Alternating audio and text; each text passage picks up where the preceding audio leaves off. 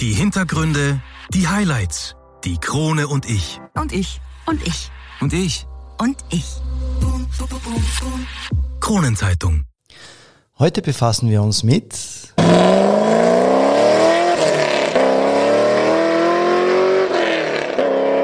Richtig, Motorsport. Als Gast dazu haben wir Achim Mörtl eingeladen. Wir reden heute über so Dinge wie, was war sein erstes Auto oder warum er auf die Straße fuhr, wenn alle anderen ihr Auto in der Garage abstellten. Ein positiv Motorsportverrückter, der klar ein Ziel vor Augen hat. Und heute gibt's eine Besonderheit. Wir haben einen Überraschungsgast parat. Ich verrate nur so viel. Kleiner Mann will ganz groß raus. Also viel Spaß mit Folge 21. Einwürfe. Der erste Sportpodcast der Kärntner Krone. Die Audioplattform für Leistungssport, Vereinssport, Breitensport und Gesundheitssport. Ein Podcast zum Mitreden, zum Zuhören, zum Nachmachen. So bleiben wir alle in Bewegung. Ich bin Patrick Jochum. Schön, dass du mit dabei bist.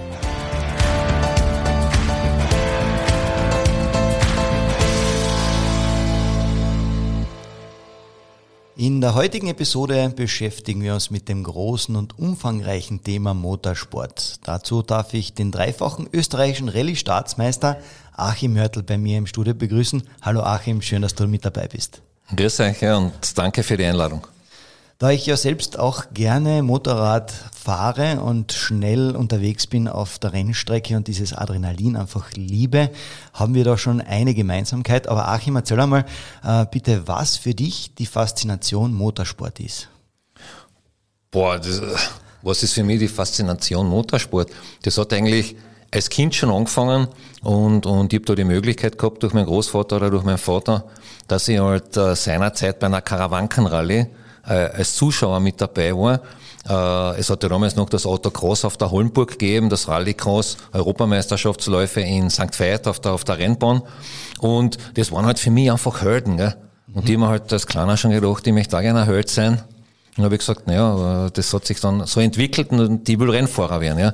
Und in der Schule halt auch, äh, die anderen wollten Pilot werden, Feuerwehrmann, die etwas innovativeren Astronauten. Ja. Und ich habe gesagt, nein, ich wäre Rennfahrer und habe das eigentlich dann Gott sei Dank durchziehen können. Kann man es also sagen, war wirklich ein Kindheitstraum. Ähm, aber du hast vorher gesagt, ähm, als Kind schon. Mit wie vielen Jahren bist du dann da dazugekommen? Boah, äh, frag mich nicht, dass das, das mit zwei Jahren angefangen hat oder mit eineinhalb Jahren. Aber ich kann mich heute noch erinnern, dass ich im, im, im, im Wohnzimmer der Eltern, gell, da habe ich mit der, mit der Bleistifte, mit der Jolly-Stifte, habe ich dort Kurse aufgebaut und bin nachher mit 64 Autos, weil das geht sich genau aus, auf ein Viererfinale dann, gell, mhm. Ausscheidungsrennen gefahren und das hat ja dann drei, vier Stunden, so ein Grand Prix gedauert. Klar. Hast ja immer vier Autos gegeneinander, zwei steigen auf. Ja. Das dauert nachher schon eine Zeit lang, wenn du fünf Runden fährst in jeder Runde, bis du dann fertig bist. Kann ich mir richtig cool vorstellen, wie der Achim das äh, da die Rennstrecke gebaut hat und dann umgekurvt ist. Ähm, du, aber der Motorsport ist ja prinzipiell recht kostspielig. Wie finanziert man sich das, beziehungsweise wie hast du dir das finanziert? Ja, wie finanziert man sich das? Entweder wird man reich geboren oder man, man ist bereit, ein Risiko einzugehen und hat dann auch die Gabe, dass man Sponsoren aufstellt. Also Rennfahren ist jetzt ja nicht nur, dass man Talent hat. Klar, mit viel, viel Talent, mit viel Arbeit und mit viel Geld ist die Wahrscheinlichkeit, dass du sehr erfolgreich wärst, groß. Wenn du sagst, du bist da ein ganz fleißiger Arbeiter, und du bist da sehr geschickt in Geld aufstellen, dann kannst du auch erfolgreich sein, weil Motorsport eben geldintensiv ist. Aber ich denke, das ist eine Kombination und, und diese Gabe, dass du Leute für dich äh, vereinnahmst, ja, dass du, dass du Sponsoren, äh, auch Pressesprechern, Presseleuten eine Perspektive bietest, das ist, glaube ich, wichtig. Und da ist halt auch entscheidend, dass du dieses Funkeln in die Augen hast und dass du sagst, hey, ich will Weltmeister werden. Und dass es einfach nicht ein Lippenbekenntnis ist, ja, sondern der muss da spielen, dass du das willst. Und das habe ich anscheinend geschafft. Ja. Also ich habe da immer selber die Sponsoren aufgestellt und habe, nachdem ich dann zu Beginn meiner Karriere mit einem Kredit über 600.000 Schilling angefangen habe, also ich war risikobereit, auch finanziell, nicht nur beim Autofahren, äh, habe ich dann angefangen. Ja. Also alle Voraussetzungen mitgebracht, kann man sagen. Was war denn dann eigentlich der erstes Auto? Und ganz klar die Frage, wie viel PS hat er dann gehabt? Das erste Auto beim Rallyfahren oder überhaupt das erste Auto? Überhaupt der erstes Auto. Und dann das natürlich auch beim Rallyfahren, wenn wir schon wissen. also das erste Auto war, was ich immer selber kaufen hab dürfen. Also selber kaufen können, kannst du nicht sagen, weil du das Geld vom Großvater kriegt oder von den Eltern, ja, als, als, als Schüler damals noch. Das war VW Käfer. Immer so einen alten VW Käfer, es war 1300er eingebildet. Äh, war natürlich ein, ein Kraxen von einem Auto, ja. Aber es war insofern lustig, weil im Winter einfach driften gehen hast können. Ja. Wenn es nicht Winter war, natürlich deutlich zu wenig Leistung.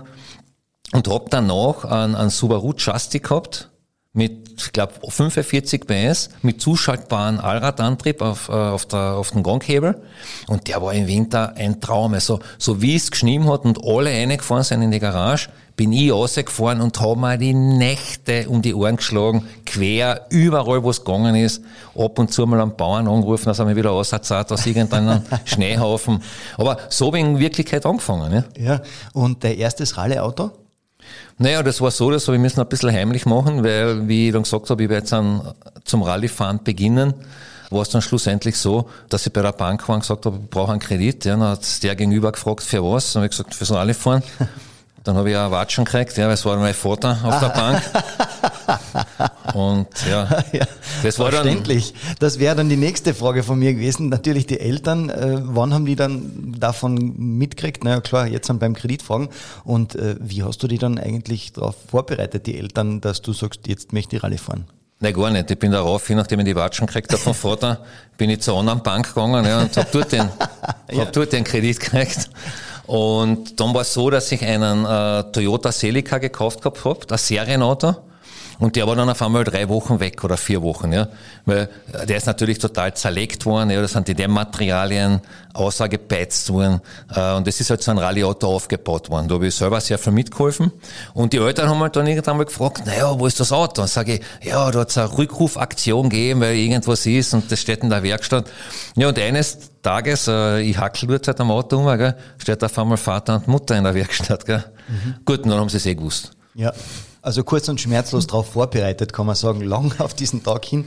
Ähm, das heißt, du hast sehr viel von Anfang an selber rum äh, gebastelt am Auto oder war da schon, wo du den Kredit gehabt hast, äh, sozusagen auch schon ein Team unter Anführungszeichen dabei, das die unterstützt hat? Naja, nicht wirklich. Also ich bin ja HTL gegangen, dadurch habe ich zumindest ein technisches Verständnis gehabt, was jetzt auch nicht heißt, dass ich der große Schrauber war. Aber das war mir von Anfang an klar, dass wenn ich beim ersten Auto mithilfe oder mitschraube, dann kann mir keiner was erzählen. Und das war halt immer der eigene Antrieb auch von mir und ich wollte mir mein Leben nie verarschen lassen und auch nicht von irgendeinem Techniker. Also habe ich gesagt, nein, ich arbeite selber mit, weil dann kann ich das, dann weiß ich, wie lange dauert es, dass man Turbo wechselt, wie ist das und wie ist das. Und habe damals halt Bekannte gehabt, die mir dann geholfen haben, das Auto aufzubauen. Also damals hat es noch den Toyota Unit gegeben in Klangfurt. Und der hat mir da äh, entsprechend äh, geholfen, vor allem der, der Wolfgang war das. Äh, das ist dann leider Gottes gleich mal in die Brüche gegangen, weil wir verschiedene Anschauungen gehabt haben, wie Rallye-Sport funktioniert. Und aber so hat das angefangen und hab dann aber, bevor ich meine erste Rallye gefahren bin, schon einen Pressemann gehabt. Und es war mir von Anfang an klar, okay, ich brauche einen Pressesprecher, ich brauche einen guten Beifahrer. Und das war der Pippo Unterauer, der war damals auch schon zweimal Staatsmeister mit dem Christoph Dietl war. Also somit, und ich hab vor meiner allerersten Rallye mit dem Franz Wittmann, mit dem Jörg Battermann schon Kontakt gehabt und hab die einfach Löcher im Bauch gefragt. Also ich habe damals Gott sei Dank erkannt, dass ich von Kärnten aussehen muss schon einmal und man wirklich einmal Österreichs beste Professionisten im Rallye-Sport zumindest, also nicht auf die Seiten hole, aber zumindest die kontaktiere, weil ich kann nur von denen lernen. Und alles andere, was halt oft regional philosophiert wird, das hilft da dann eh nicht weiter. Und das habe ich damals eben schon erkannt und Gott sei Dank richtig gemacht. Bevor es eigentlich zur ersten Rallye gegangen ist, da muss man ja dann sicherlich schon den einen oder anderen Kilometer abspulen. Wann war es dann wirklich soweit? Wann war der erste Rallye? Naja, das war so, ich war damals mit meiner damaligen äh, Freundin bei der Saturnus Rallye. Hat der Franz Wittmann gewonnen mit Toyota und da war der Philipp Bugalski, ja, der mit einem Renault gefahren ist, mit einem zweiradgetriebenen Clio und der hat geschrien, das war Sauger. Und der war leider zu kurz übersetzt, weil der ist von der Corsica Rallye direkt zur Saturnus Rallye gekommen. Und das war aber sowas von emotional beeindruckend, dieser Sound. Dann habe ich gesagt, so und jetzt fange ich an. Und dann hat halt die Geschichte mit dem Autobahn angefangen. Gell. Aber natürlich bin ich bis dorthin schon, habe ich erzählt mit dem Subaru, der Mutter, mit dem Justy und so, natürlich also kein Kind von Traurigkeit hinterm Lenkradl gewesen. Und auch danach, wenn wir dann gesagt haben, okay, wir gehen die ersten Tests machen, das waren halt damals noch andere Zeiten, gell. Da bist halt äh, irgendwo in die Karawanken halt in einer späten Nachtzeit irgendwo umgefahren, ja. Hast irgend so ein Gerät in der Hand gehabt, wo du gehört hast, ob die Polizei eine Meldung kriegt oder nicht. Und wenn sie eine gekriegt hat, dann bist du halt wieder woanders hingefahren. Gell? Ja. Ah, cool. Wenn man so sein ganzes Geld in ein Auto steckt, fährt man dann eigentlich nicht mit einem, möchte ich nicht sagen, mulmigen Gefühl, aber dass man ja keinen Unfall baut, weil es ja doch eigentlich ein ganzer Kredit drinnen. Ja, aber an das denkst du nicht. Also, wenn du heute von dir überzeugt bist, dann kann da ja nichts passieren.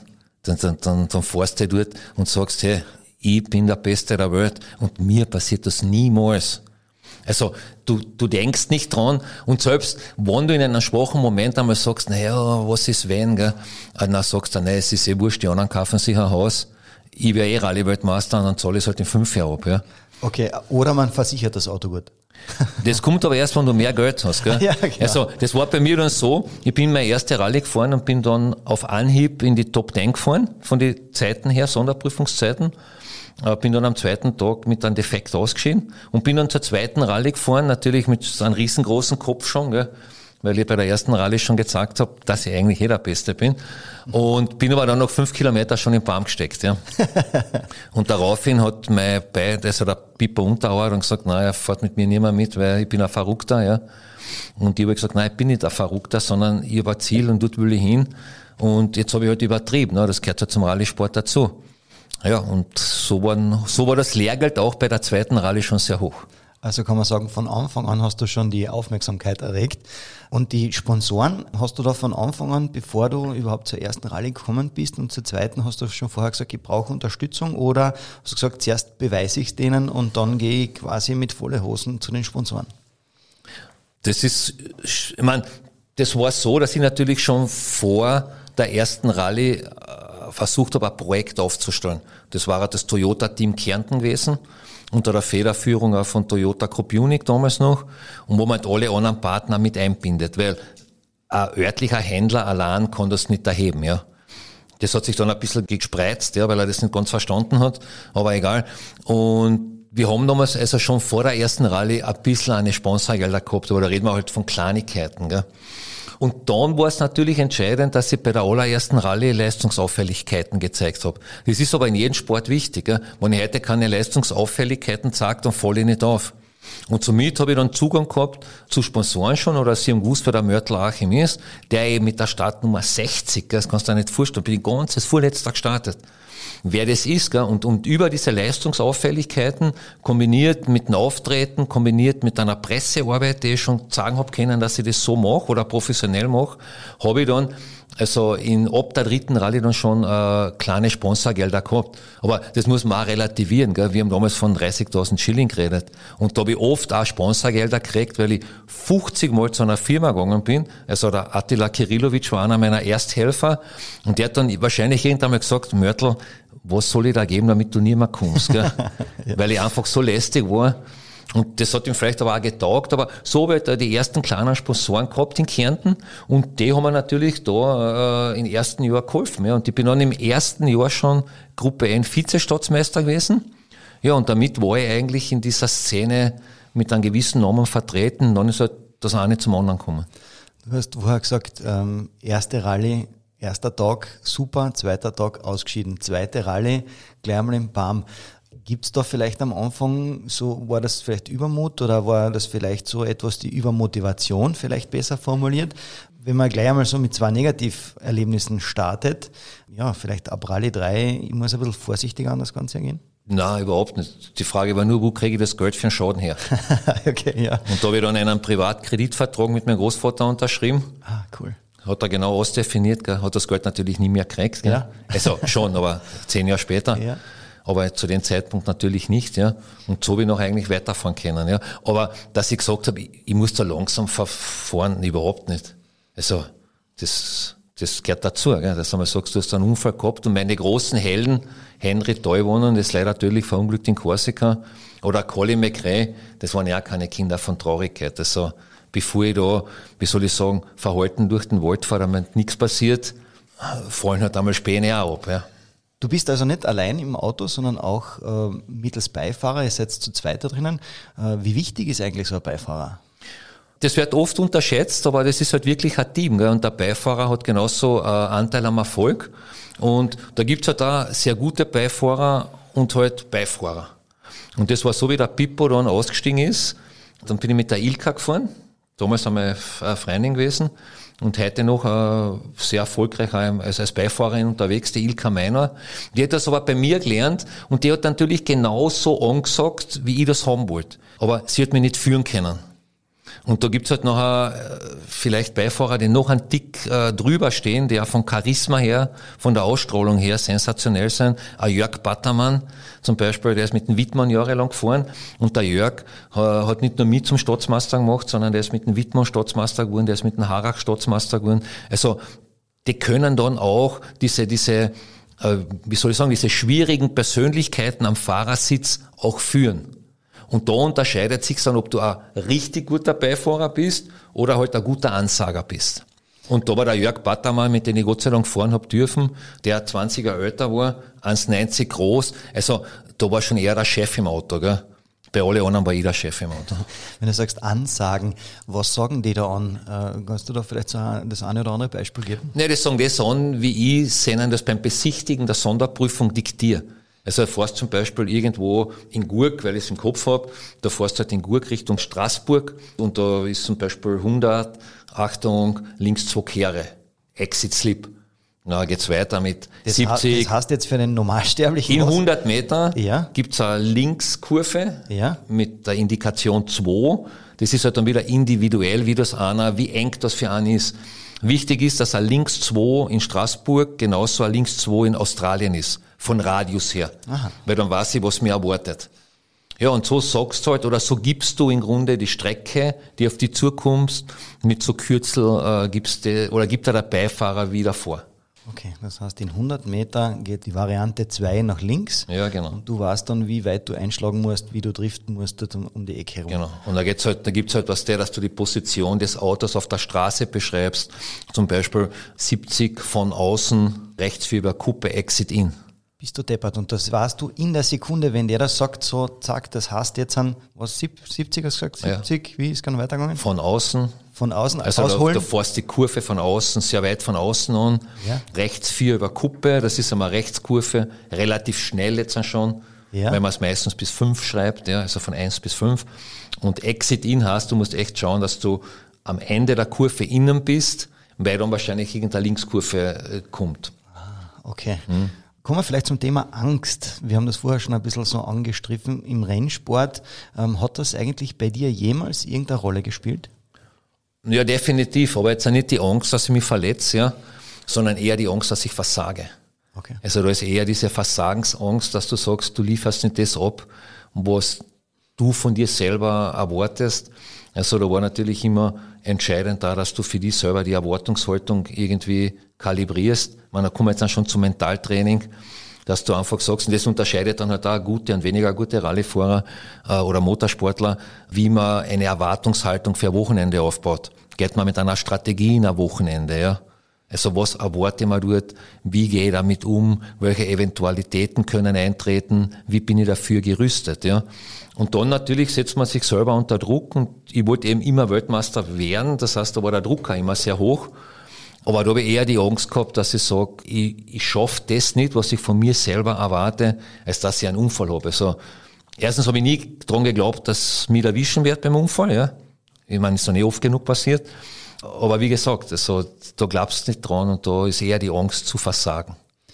Hast du schon einen gravierenden Unfall gehabt, so dass du dann wirklich ins Krankenhaus hast, auch müssen? Ja, ja, mir hat schon zwei, dreimal der Hubschrauber dran geholt. Also wenn du so ein Auto mit 150 in die Bäume wirfst, gell, und das Auto dann auf 200 Meter verteilt ist, dann ist es schon ein grober Unfall. Es ist mir Gott sei Dank nie jetzt an was passiert, dass ich gesagt habe, ich war halt lebensgefährlich verletzt oder was, weil die Autos ja sehr sicher sein. Aber zwischen es ist nichts passiert oder du hast eine Gehirnerschütterung, der Hubschrauber holt die äh, aus Vorsichtsmaßnahmen oder du bist schwer verletzt, sind die oft nur Zentimeter. Gell? Also wenn ich den Baum zum Beispiel nicht genau auf der A-Säule getroffen hätte, sondern 50 äh, Zentimeter weiter hinten, wo der Körper ist, dann hätte ich mich wahrscheinlich gröber verletzt gehabt, ja. Wahnsinn. Du bist ja auch äh, in der Rallye-Weltmeisterschaft dann gefahren. Wie war das für die vom damals bereits zweifachen österreichischen Rallye-Staatsmeister plötzlich äh, mit der Weltspitze mitzufahren? Naja, das war einfach der nächste Schritt. Also es war bei mir alles eigentlich für mich selber auch immer schrittweise. Also ich war 96 das erste Mal Gruppe 1 Staatsmeister. Dann bin ich 97 die erste WM-Rallye gefahren auf Korsika mit einem Gruppe 1 Auto, wo ich Dritter war. Dann bin ich äh, gewechselt in das Gruppe A-Lager oder WRC damals schon. Bin auch mit dem WRC Staatsmeister geworden in Österreich. Und der nächste logische Schritt war nachher eben mit dem WRC in der WM zu fahren. Und das habe ich 98 schon getan in Sanremo. Aber es war mal eine, äh, eine gute Möglichkeit, ein Feedback zu bekommen, wie schnell ist man. Und bin dann eben 2001, 2002 mit Subaru in die WM gekommen. Und äh, habe natürlich erkennen müssen und können, dass am Asphalt das schon sehr gut geht. Also ich bin da dann konsequent Top-10-Zeiten gefahren. Und äh, habe aber erkennen müssen, dass es einfach, äh, du kannst nicht hingehen und sofort performen, sondern du brauchst einfach zwei, drei Jahre Erfahrung, äh, vor allem die Streckenkenntnis. Du darfst in der Weltmeisterschaft nur zweimal besichtigen. Und wenn du jetzt dann das erste Mal nach Korsika kommst und du fährst eine Prüfung, die die Mitbewerber schon zehn Jahre lang gefahren sind, das ist einfach ein Unterschied, wenn du das schon im Wettbewerbstempo gefahren bist. Und das habe ich dann 2002 eben gesehen, wo ich zum Beispiel in Spanien eine Top 5 Zeiten gefahren bin. Ja. Dann haben wir einige Sponsoren Probleme gekriegt, finanzielle. Und wenn da jetzt an zwei Millionen Euro Sponsorgeld wegfallen, ja, das stößt nicht. Also dieses Netzwerk, was du in zehn Jahren aufgestellt hast, schaffst du nicht nachher in drei Monaten neu aufzustellen. Als Angebot hätte ich gehabt, ja, aber ich habe leider die Geldmittel nicht auftreiben können. 2003 dann auf einmal der Umstieg auf zwei Räder. Wie kam es dazu? Ja, mei, das habe ich mir eingebildet, weil, wie gesagt, das war im Rallye-Sport, war alles darauf ausgerichtet, dass ich Weltmeister wäre, ja. Und wenn ich jetzt dann sage, ich fahre wieder in Österreich, das ist ja nur eine Wiederholung von dessen, was ich eh schon gemacht habe. Und für mich war es damals halt unwichtig, dass ich 13 Mal Staatsmeister bin oder 10 Mal, weil es wäre nur eine Wiederholung gewesen. Und die war damals 32, haben wir gedacht, okay, eine neue Herausforderung. Hab den Rosenberger Chris angerufen, der damals bei KTM Sportdirektor war, und hab gesagt, schick mal eine Maschine nach Kärnten. Ich fahr Wüstenralles und er hat geschickt und ich bin gefahren. Also. Relativ einfach, das heißt, der Dreck und Sand machen dir weiter eigentlich nichts aus.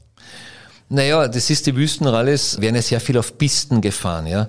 Also eben natürlich brutal viel trainiert, sechs bis acht Stunden am Tag. Bin da am Tag Lehrmentor gefahren im Winter und habe wirklich viel trainiert.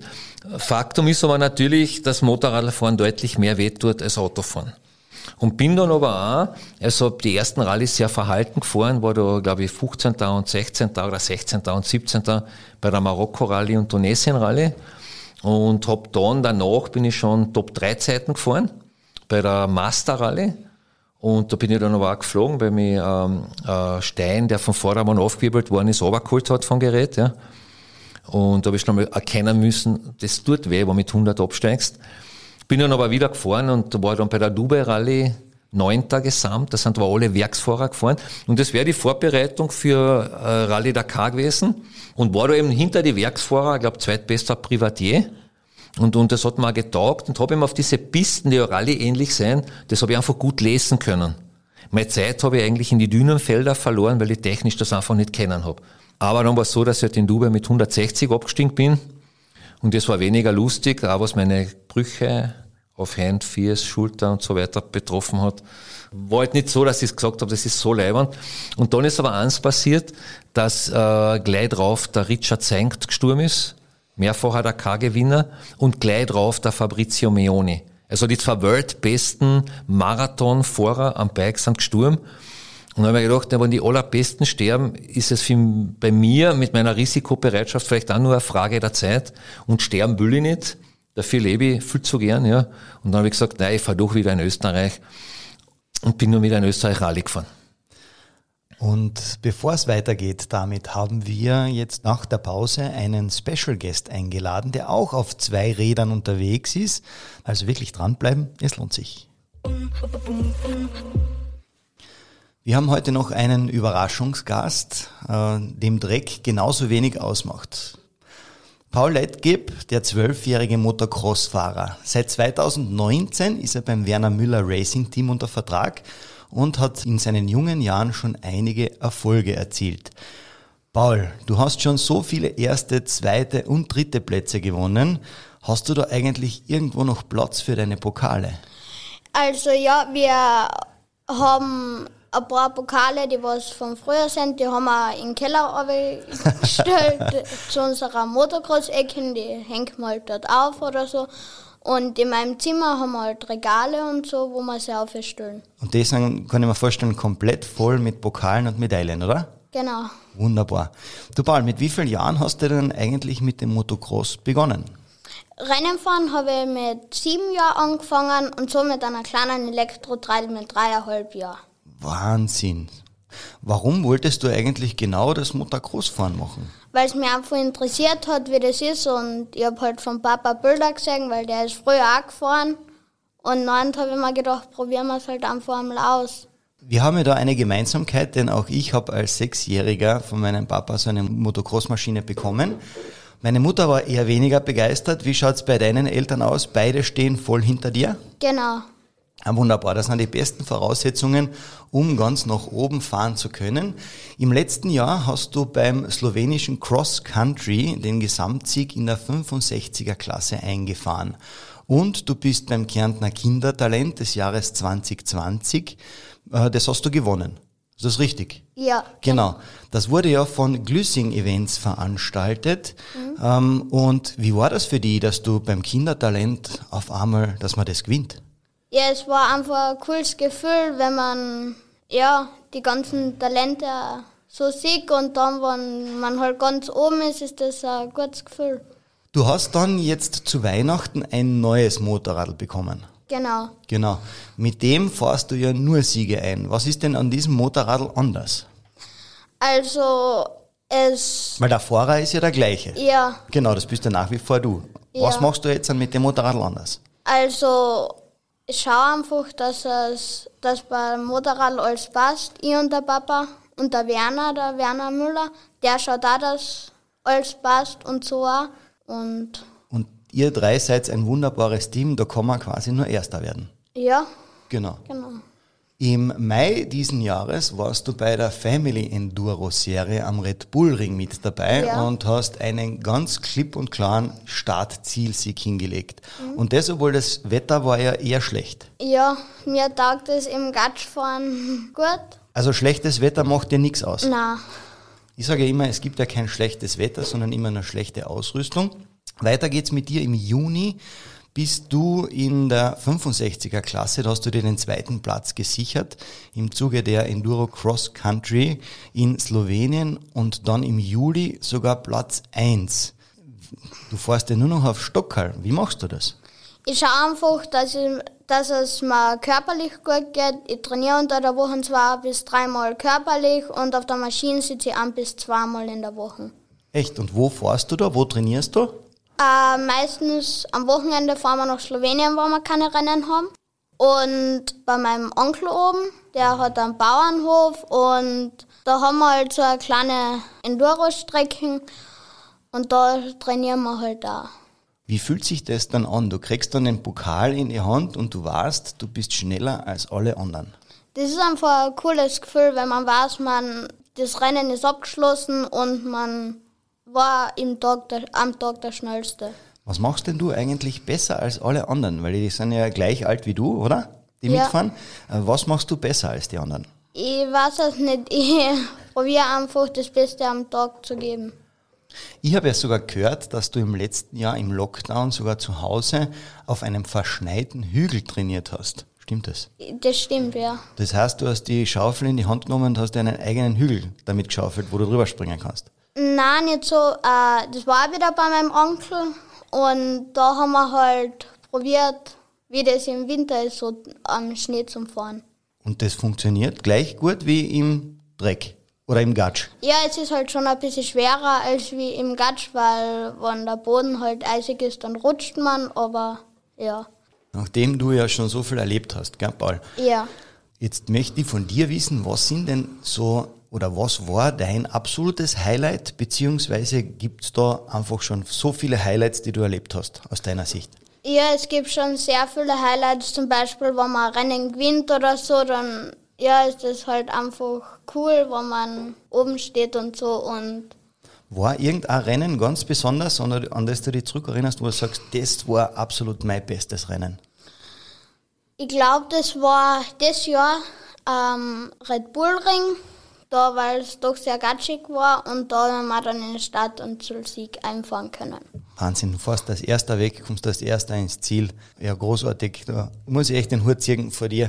Und Dankeschön, dass du so ein cooler Rennfahrer bist. Jetzt habe ich noch eine Abschlussfrage an dich, lieber Paul. Und zwar, was ist denn eigentlich dein größter Traum? Mein größter Traum ist es, einmal Weltmeister zu werden. Beim Motocross. Genau. Super. Ja, dem ist eigentlich nichts hinzuzufügen. Da wünsche ich dir alles Gute. Lieber Paul, du wirst deinen Weg sicher machen, eine großartige Karriere hinlegen und wir werden ganz sicherlich viel von dir hören. Danke für das nette Gespräch. Dankeschön. Also eigentlich so, wie uns der zwölfjährige Paul erzählt hat, auch er hat den Wunsch, Weltmeister zu werden. Ja, man hat ja gesehen beim Paul, ich habe da zu, zuhören dürfen, gell? Also da kommt das Feuer natürlich schon von ihm, gell? Aber man muss auch ganz klar sagen, er ist jetzt ein zwölf Jahre alt, gell? Da ist jetzt alles noch ein bisschen Spielerei und er soll auch spielerisch sich da entwickeln. Gell? Entscheidend wird es nachher mit 15, 16, 17 Jahren alt werden. Und dann wird man natürlich auch sehen, äh, inwieweit man bereit ist, die nächsten Schritte zu setzen. Ja? Weil ich muss dann aus Österreich raus, ich muss dorthin, wo es weh tut. Ich muss dann wahrscheinlich nach Frankreich fahren, ich muss nach Italien fahren und ich muss mich halt jetzt an dort auch der ersten Garde stellen. Gell? Achim, an diesem Wochenende ist ja die MotoGP zu Gast in Österreich, zweites Wochenende in Folge. Inwieweit verfolgt ein Rallye-Staatsmeister auf vier Rädern die Geschosse am Asphalt auf zwei Räder? Naja, man, grundsätzlich bist du Motorsport affin gell, und Motorsport begeistert und da verfolgst du es natürlich und die MotoGP bietet ja super Show. Also das ist jetzt auch nicht so überreglementiert wie die Formel 1. Da fühlst du als Rallyefahrer vielleicht näher dabei als bei dieser Überreglementierung, was im Rundstreckensport sonst hast. Und die MotoGP, also mit Ölpon-Kontakt und, und das ist schon sehr, sehr cool zum Anschauen. Ja. Und vor allem, wenn du schaust, was das für Bierplan sein, die da oben sitzen, gell, mit 55 Kilo und vorne mit den 280 PS-Geräte durch die Gegend. Also alle Achtung. Das muss man sich echt einmal anschauen. Adani Pedrosa, was der, da geht man bis zur Brust. Gell? Und ist aber ein, ein, ein Herrgottsfahrer am Lenker gell, von so einer MotoGP-Maschine. Also ist großartig zum Anschauen. Wurscht ob live oder im Fernsehen. Also sehr, jeden, wirklich jeden zum Empfehlen. Ja, jetzt haben wir einen kurzen Ausflug in die Zweirad-Szene gemacht. Kommen wir wieder zurück zu den vier Rädern. 2006 bist du dann erneut österreichischer Staatsmeister geworden und bist nach deinem Ausflug in die Zweiradszene nahtlos wieder in die Rallye-Welt eingestiegen. War das ähm, vielleicht dann doch das eine oder andere Mal gerade am Anfang wieder zurück auf vier Rädern irgendwie anders als vorher? Nee, im Grunde nicht, gell? das hast du einfach verschalten gehabt im Kopf. Ich bin ja dann 2004 sporadisch äh, ein Paralis gefahren mit einem Gruppe 1 Auto bin dann 2005 bei Stohl mit einem Gruppe A Auto gefahren in der Meisterschaft. Habe da äh, von den ersten sechs Läufe vier gewonnen, war überlegen vorne, aber das Geld war dann halt gar. Und ich war nicht mehr den Biss gehabt, dass ich gesagt habe, okay, mir ist das jetzt so wichtig, dass ich den Baumschlager davor, den habe ich davor auch davor.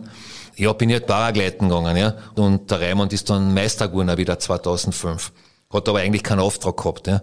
Äh, 2006 war dann so, Grundsätzlich habe ich diesen Hunger einfach nicht mehr gehabt. Aber es war dann so, dass ein tschechisches Unternehmen gesagt hat, ob ich nicht in Tschechien für sie die Meisterschaft fahren will. Dann habe ich gesagt, ja, okay, mache ich, ich brauche keine Gage, aber dafür will ich in Österreich auch fahren. Und bin dann in Österreich eben noch einmal ein Meister geworden, ja. Und bin in Tschechien auch bis zum dritten Lauf, war ich Führer in einer tschechischen Meisterschaft.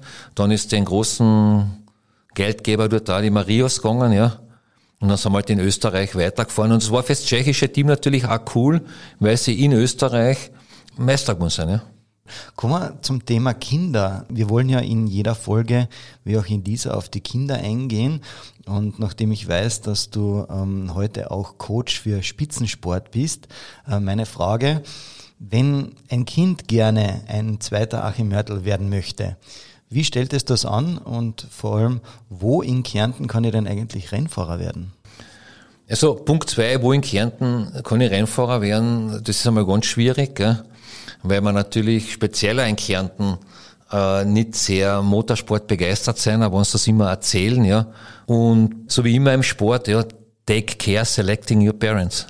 Also am besten ist, du suchst deine Eltern aus, die Kohle haben, und dann sagst, Papa, leg einmal eine Kohle am Tisch und dann fangen wir Rennen fahren an muss ich wieder die, das Thema Angst und vor allem Eltern und, und die Kombination Angst haben. Ähm, wie nimmst du den Eltern die Angst, dass man, dass wenn ihre Kinder Rennen fahren möchten, dass es die vielleicht nicht gibt oder ausschalten? Ne, Im Grunde gar nicht. Also ich sage immer den Eltern, bleibt daheim, weil ihr stört da nur vor Ort. Ja. Weil die Eltern haben irgendeine Erwartungshaltung und sind dann Google-Experten, ja. Die wissen dann eh alles Bescheid, wie es geht. Und die Eltern haben natürlich Natürlich sind sie dahinter und es ist auch wichtig, dass das Umfeld passt. Aber in meinen Augen müssen die Eltern zu Hause ein Umfeld schaffen, dass das Kind, äh, ohne dass es irgendwelche anderen Flausen hat, seinen Weg, seinen Traum leben kann. Ja, das ist in meinen Augen Auftrag der Eltern. Ja. Ähm, wie sieht denn so eine mögliche Karriere von einem Kind aus? Ich meine, man startet ja nicht gleich im Rallyeauto, sondern man beginnt klein, oder? Also beim Rallyefahren war es ja jahrelang eigentlich so, dass man erst mit 18 Jahren mal angefangen hat, ja. Aber jetzt dann durch einen Kalle Ravenberger, der jetzt ja mit 20 Jahren der jüngste WM-Laufsieger war, letztes Wochenende in Estland, kriegt das natürlich eine neue Dimension. Also der Papa, der Harry Ravenberger, gegen den bin ich gefahren in der WM, der hat den Burm schon mit acht Jahren in ein Auto gesetzt und der ist einfach in Finnland äh, im Wald halt im Kreis gefahren, ja. So, und das musst du machen, ja. Es muss jetzt auch nicht unbedingt so, so ein altes Rallyeauto sein mit wenig PS. Das kann auch ein Crosskart sein, ja. Oder diese, diese Side-by-Side-Buggies. Da lernen die Kinder das Driften, dieses Verscholten im Kopf, Handlungsprogramme aufbauen, ja. Gut, wenn du das bei uns im Wald machst, verhaften sie dich. Gell? Also ja. deshalb wird es bei uns wirklich schwierig. Und das kannst du wahrscheinlich nur über einen Motorpark irgendwie initiieren oder mit einem Großgrundbesitzer, der sagt, ja, darfst. Deshalb ist es bei uns wirklich schwierig, im Motorsport oder speziell im Rallye-Sport erfolgreich zu werden. Und heute, der, der Rundstreckensport, das fängt ja bei den Kindern im Go-Kart an. Und da musst du schon auf so einem guten Niveau Go-Kart fahren, dass du äh, gescoutet wirst, ja. Also ob es die Red Bull Junioren sein, ob es die Ferrari Junioren sein, ob es die Mercedes Junioren sein. Und das kostet Geld. Wenn du heute sagst, du fährst ein Jahr Formel 3, das kostet dir eine Million Euro. Danke, das ist großartiger Exkurs jetzt dann durch äh, die Welt des Motorsports. Kommen wir wieder zu deiner Person zurück. 2007 hast du dann relativ überraschend deine motorsportliche Laufbahn beendet. Ähm, warum? Naja, das war so, ich bin damals eben für Subaru Österreich gefahren, wir haben wieder ein Importeursprojekt gehabt und da hat der Geschäftsführer gedacht, da kann mich wegen ein paar Euro betrügen. Und ich bin dann bei der Rallye ausgestiegen, habe ihm den Schlüssel gegeben, sage ich, Alter, fahr selber. Weil ich krieg, ich verdiene eh nichts, ja. Und sage, wenn du mich noch ärgerst, dann fahrst du halt selber. Und dann bin ich heimgefahren. Sehr verständlich und dann ist es auf der anderen Seite wieder nicht mehr überraschend, dass man so, ja, das Ganze beendet. Dann natürlich brennende Frage, was machst du heute? Naja, äh, was mache ich heute? Also ich unterrichte als externer Lehrbeauftragter auf der Bundessportakademie und versuche da äh, speziell, was das Thema langfristigen Leistungsaufbau betrifft, äh, hin und wieder meine Expertise weiterzugeben. Weil natürlich, egal ob jetzt an Sport, Motorsport, Tennis, aber auch in der Musik, ja, bedarf es halt an wirklich an zehnjährigen Aufbau, bis du irgendetwas besonders gut kannst. Und das liegt mir irgendwie am Herzen. Natürlich darf es mich freuen, wenn auch in Kärnten wieder ein Motorsportler nachfolgt und erfolgreich ist. Ja, also mir wird jetzt so nicht langweilig, mache journalistisch ein bisschen was im Motorsport. Also, ah, dir wird nicht Fahrt? Nein. Nein, nicht, nicht wirklich. Ne. nicht wirklich. Kommen wir vielleicht zum Schluss noch einmal ganz kurz zu deiner sportlichen Karriere.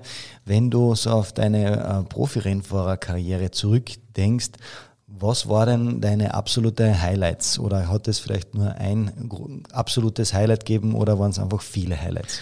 Man, was ich, das ist immer schwierig zu sagen, weil zu gewissen Zeitpunkten du einfach irgendwas gemacht hast, was besonders cool war. Gell? Also da zum Beispiel, und, und der Highlight für mich ist ja nicht immer, das muss nicht unbedingt immer erfolgreich in der Ergebnislisten gewesen sein. Gell? Also ich bin zum Beispiel mit dem Subaru auf Korsika war ich nach dem ersten Tag 2001 acht Tage gesamt. Gell? Also damals waren 20 Werksautos am Start. Also da muss ich sagen, das war richtig gut, wie ich dort gefahren bin. Ich bin damals mit einem Sebastian Löb oder was fast auf Augenhöhe gefahren. Also da haben wir von zwei, drei Zehntel am Kilometer geredet, was ich langsamer war. Er war in einem Werksauto in einem Citroën und ich war in einem Subaru. Äh, das war cool. Es war zum Beispiel 2005, wo ich gesagt habe, ich war überlegen in Führung, die Heimralle, die Castrol-Ralle in Gurk, Straßburg, war damals das letzte Mal Meisterschaftslauf, die habe ich, glaube ich, mit zweieinhalb Minuten Vorsprung vom Baumschlager gewonnen. Deshalb bin ich auch eine perfekte Ralle gefahren. Oder 1999, wo ich die Castrol-Ralle gewonnen habe mit dem Subaru WRC, ich glaube auch mit drei Minuten Vorsprung. Da bin ich bis auf eine Sonderprüfung alles Bestzeiten gefahren. Also, die habe ich gedemütigt eigentlich die Gegner, ja. Aber das war mir wurscht, sondern für mich war wichtig, dass ich wirklich eine fehlerlose Rallye mit einem Top-Speed gefahren bin, ja. Und dann gibt's halt da immer wieder, oder mit dem Motorradl bei der Master Rallye, da bin ich einmal zweite Sonderprüfungszeit gefahren, gell. das war für mich eine Sensation mit Navigieren und äh, die Navigation einhalten und den Speed gehen. Also gibt's einige Sachen, auf die ich mich gern zurückerinnere, wo ich sage, äh, da hast wirklich das abrufen können, was du können hast, ja. Keine Fehler gemacht und äh, wenn ich das so zurückdenke, das hat mir eigentlich viel mehr getaugt, als dass ich sage, ich habe jetzt einen, dort einmal einen Meistertitel gewonnen oder das, weil ich für mich eigentlich immer gesagt habe, wie gut bin ich. Und wenn ich jetzt natürlich sehr gut gefahren bin, hat man das vielleicht mehr getaugt, als ich irgendwo gewonnen hätte, aber schlecht gefahren bin. Okay, du blickst auf sehr, sehr viele Highlights äh, zurück. Wir sind noch nicht ganz am Ende, denn äh, im Teil 3 haben wir noch eine ja, Sonderprüfung für dich, möchte ich sagen. Aber das nach einer kurzen Pause. Teil 3, die fünf Spitzen der Krone. Lieber Achim, kannst du damit, mit diesem Begriff fünf Spitzen der Krone etwas anfangen? Da war jetzt noch nicht, ich schaue ganz verzweifelt, ob irgendwo eine Krone über ein Logo hängt oder so, die fünf Spitzen hat, aber ja, du bist sehr nahe dran. Das ist so ein, ein sogenannter Word-Rap und ich sag dir einen äh, Anfangssatz und du vollendest den vielleicht mit einer kurzen Begründung dann dazu. Also kannst du dir jetzt dann unter was vorstellen. Sehr gut. Achim, bist du bereit? Also jetzt, jetzt bin ich gespannt. Ja. Wir starten. Meine größte Herausforderung. War oder ist? Was ist, was war? Mir selber treu zu bleiben. Okay, warum? Ja, weil in der heutigen Gesellschaft oft verbirgen musst und oft das sagen musst, äh, damit du einen anderen gefällst, damit du zu dem kommst, was du willst. Und da bin ich ganz schlecht drin, also ich bleib mir lieber treu. Und es ist oft eine große Herausforderung, dass du diesen Weg beibehältst. Mein Lebensmotto ist? Zu sich selber ehrlich sein äh, und wenn du austeilst, da einstecken können. Drei Dinge, die ich auf eine einsame Insel mitnehmen würde.